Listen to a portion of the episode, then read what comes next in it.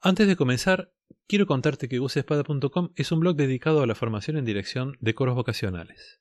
Cada mes del año subo un curso online en video y cuatro arreglos corales, fáciles de aprender, fáciles de cantar, para coros vocacionales.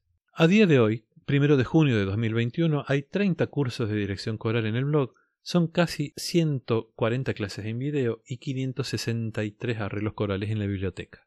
Si te interesa acceder a esta formación y a todos estos arreglos, solo tenés que suscribirte en gocespada.com barra suscribirme.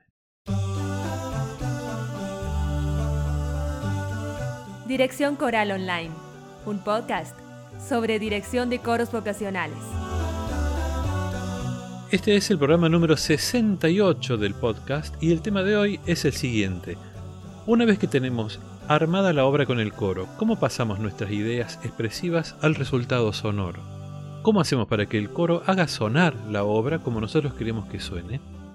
El trabajo con nuestros coros vocacionales es una constante lucha contra el tiempo. La memorización de las obras y el trabajo de técnico vocal, el trabajo sonoro y de afinación nos consumen, si nos descuidamos o si no planificamos bien, la mayor parte del tiempo de ensayo. Poco tiempo nos queda para trabajar la interpretación, el aspecto expresivo del repertorio.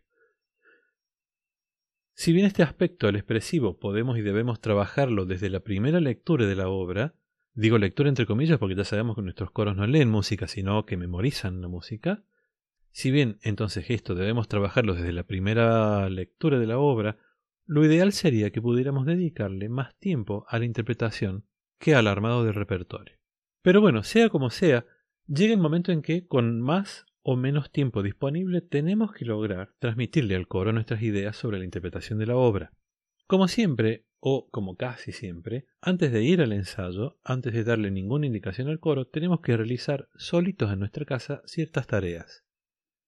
Después de estudiar y analizar la partitura que le vamos a enseñar al coro y que queremos interpretar en concierto, nos va a quedar un montón de información disponible sobre la música, sobre el texto, sobre el contexto de la obra y el compositor y sobre el autor del texto. Les dejo en las notas del programa entonces enlaces a tres episodios del podcast sobre la relación texto-música, el plan de ensayo y la relación entre el análisis y la expresividad del coro. Lo primero que tenemos que hacer es juntar todo ese material y buscar la mayor cantidad de relaciones que pueda haber entre los elementos que habíamos estudiado de la música y los elementos que encontramos en el texto. Lo otro que tenemos que analizar es qué nos provoca a nosotros mismos la obra, qué cosa nos moviliza y qué nos gustaría expresar a través de la interpretación de esta obra. Vamos a tener que compatibilizar estas dos cosas, lo que objetivamente nos dice el análisis sobre cómo debiera ser la interpretación y lo que nuestra propia sensibilidad y experiencia musical nos dice. Con todo esto hacemos un plan de interpretación. Dejo el enlace al curso de interpretación de obras corales si les interesa profundizar sobre este tema del plan de interpretación y también al curso Reflexiones sobre la interpretación de música coral del maestro Néstor Andrenacci, donde vemos todos estos conceptos aplicados a una serie de obras muy sencillas de aprender para cualquier coro vocacional. Una vez que tenemos definido nuestro plan de interpretación, vamos al ensayo con el coro. Y entonces ahora, a continuación, vamos a ver ¿Cómo pasamos de este plan de interpretación al resultado sonoro? ¿Cómo hacemos para que el coro cante nuestras ideas, por decir de alguna manera? Hay muchos caminos a través de los cuales se puede llegar a un resultado sonoro con valor artístico y musical. Algunos directores llevan a su coro a hacer excelentes interpretaciones, transformando el análisis del texto en una hermosa, excelente y cautivadora historia, por ejemplo. Esto requiere no solo que podamos hacer un buen análisis del texto, también requiere que tengamos buenas habilidades para la comunicación. Cautivar al coro con lo que nosotros podamos captar del texto requiere del director la capacidad de poder hacer comprender al coro las claves expresivas que tiene la música que deben cantar en relación con el texto de la partitura. Y el texto de la obra tiene que ser realmente significativo y cautivante.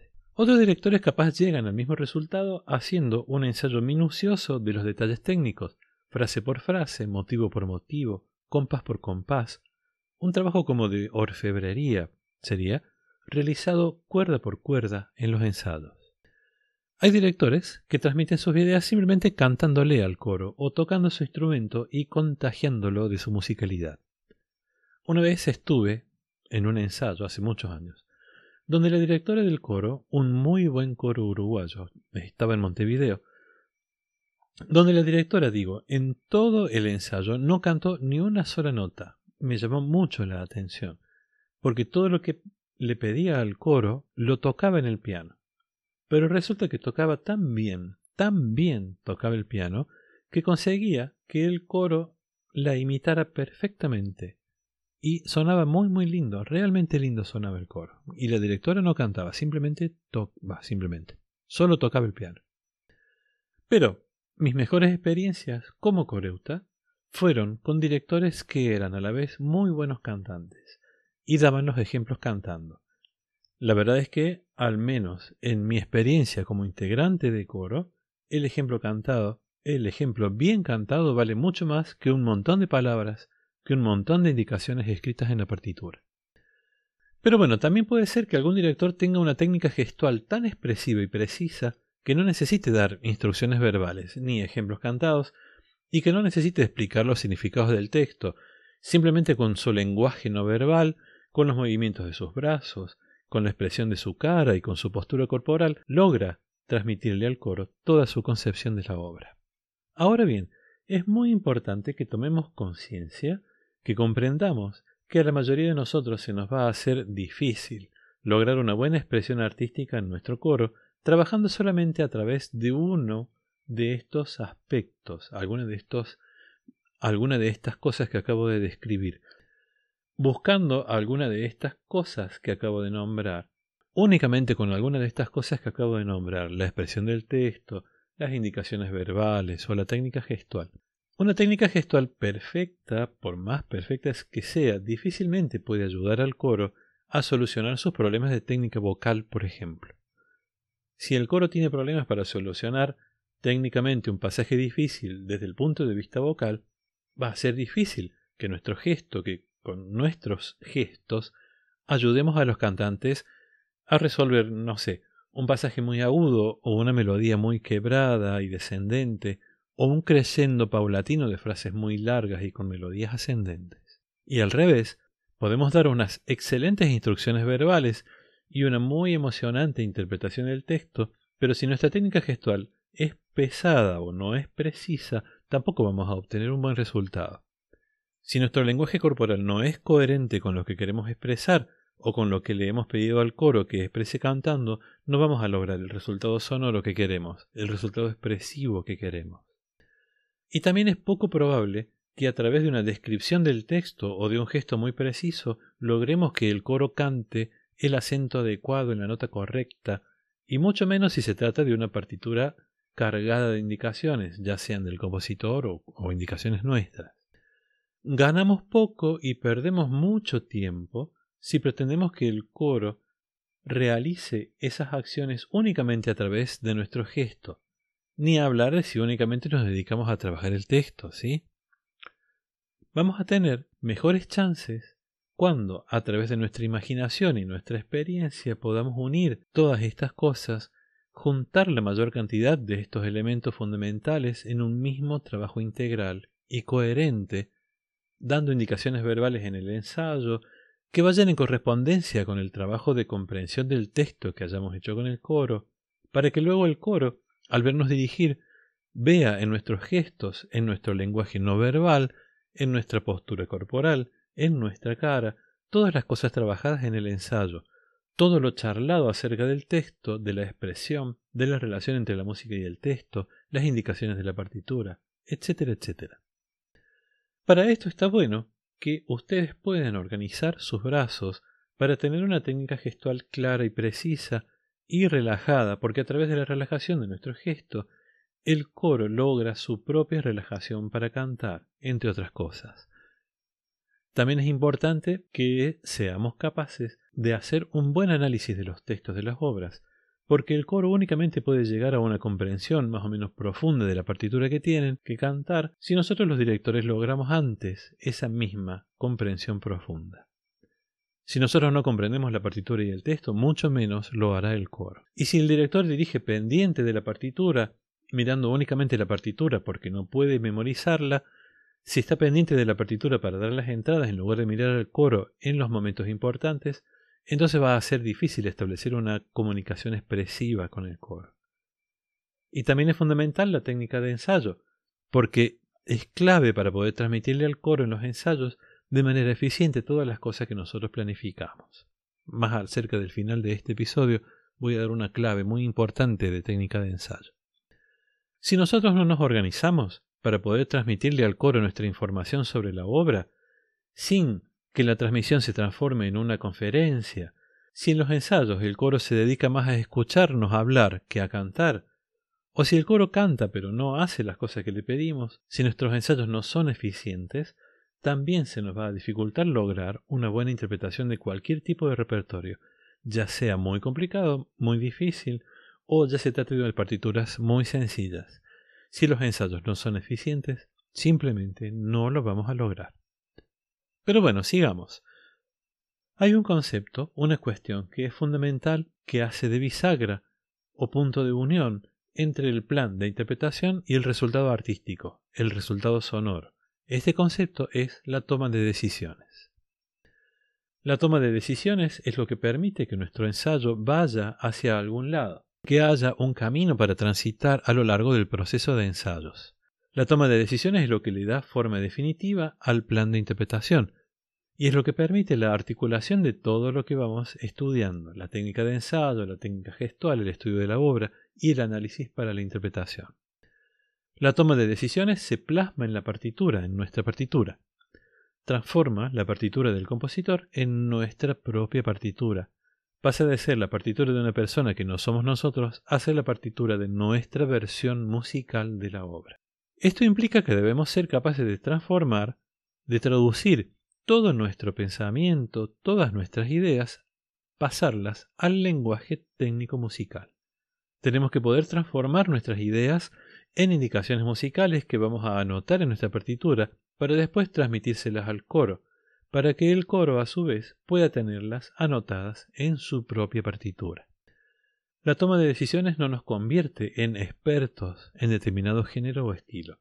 Es importantísimo comprender esto, porque si esperamos hacerlo, a ser expertos, pueden pasar muchos años antes de que tomemos, antes de que lleguemos a tomar alguna decisión, ¿sí? La toma de decisiones es un corte en nuestro proceso de crecimiento como intérpretes.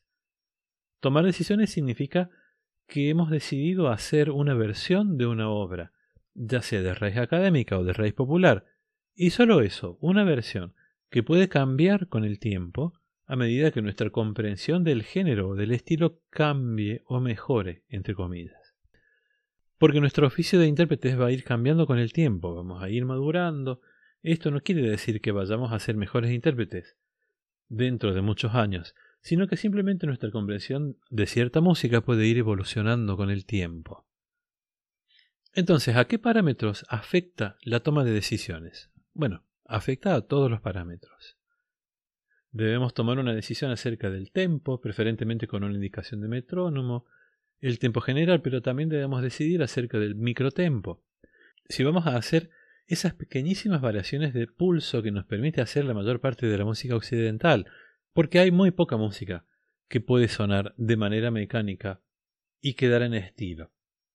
La mayoría de los géneros tienen pequeñísimas variaciones dentro del tempo general, y estas decisiones deben tomarse ya sea que la partitura tenga indicaciones originales del compositor, del arreglador, o que no las tenga. Debemos tomar esas decisiones. Lo mismo pasa con la dinámica y la microdinámica. Ya sea que nuestra partitura tenga indicaciones o que no tenga ninguna indicación de dinámica, al momento de llevar la partitura al ensayo, debemos tener tomadas las decisiones sobre la dinámica y la microdinámica. Estas decisiones, nuestras indicaciones de dinámica, pueden coincidir o no con las que la partitura ya tiene, pero lo importante es tener fundamentos sólidos para estas decisiones que tomemos. Y lo mismo ocurre con la articulación. Tenemos que tomar decisiones a lo largo de toda la partitura. Debemos decidir qué tipo de articulación vamos a hacer con la mayor cantidad de detalles que podamos. Para mí, dentro de la articulación entra también el tipo de fraseo, y aquí también tenemos que decidir cómo queremos que el coro cante, cómo queremos que cante las frases musicales. También está el sonido, las características que vamos a querer que el, son, que el coro le dé a su sonido al cantar determinada obra. Cuidado con esto, cada coro tiene un sonido básico, un tipo de sonido principal, que por acción u omisión es el tipo de sonido que nosotros queremos que tenga. Este sonido principal, este sonido básico, no es fácil de cambiar. Un coro con un sonido muy oscuro, muy cubierto, no puede cantar de un día para el otro con un sonido clarito y liviano. Y al revés, un coro con un sonido muy clarito no puede pasar a tener o a cantar al otro día con un sonido oscuro. Pero nosotros podemos decidir que a ciertas obras el coro les dé, dentro de su sonido principal, un cierto brillo o una cierta opacidad, cosas que se trabajan simplemente con la predominancia de ciertos resonadores, trabajando ciertos músculos de la cara, etc. Estos aspectos mínimos del sonido podemos decidir cómo trabajarlos de acuerdo a lo que hayamos analizado sobre la obra que queremos dirigir e interpretar. El resto como dije más arriba, es una cuestión de coherencia. Si en lugar de dar un discurso de una hora y media acerca de cómo debiera ser la articulación en determinado pasaje de la obra, nosotros les decimos al coro, muchachos, compás 35 staccato, compás 40 legato, vamos a estar siendo precisos además de eficientes. Y si en el compás 35 nuestro gesto es más vertical que horizontal, y lo hacemos al revés, más horizontal que vertical, en el compás 40, entonces vamos a estar dirigiendo de manera coherente con lo que hemos pedido en los ensayos y, lo que y con lo que el coro tiene anotado en su partitura. Todo esto, yo sé, se dice muy fácil y en realidad es muy difícil de lograr, pero el primer paso, ya para ir cerrando este episodio, es tomar las decisiones. Luego, en el ensayo, hay un mecanismo que funciona muy bien para lograr nuestros objetivos, para lograr que nuestras decisiones se transformen en sonido. Este mecanismo consiste en escuchar, pedir y obtener. Solo estas tres palabras. Son solo tres palabras que tenemos que implementar. Pero esto es algo que voy a continuar en el próximo episodio porque este ya se ha hecho muy largo. Y ya está. Esto es todo lo que tenía para compartir con ustedes sobre cómo pasar de la lectura de la obra a la interpretación. Muchas gracias por escuchar por compartir este episodio si les gustó, por suscribirse a los cursos y arreglos del blog, por darle seguir este podcast y por todos los comentarios que siempre me hacen llegar a gusespada.com barra contacto. Un abrazo y nos vemos la próxima.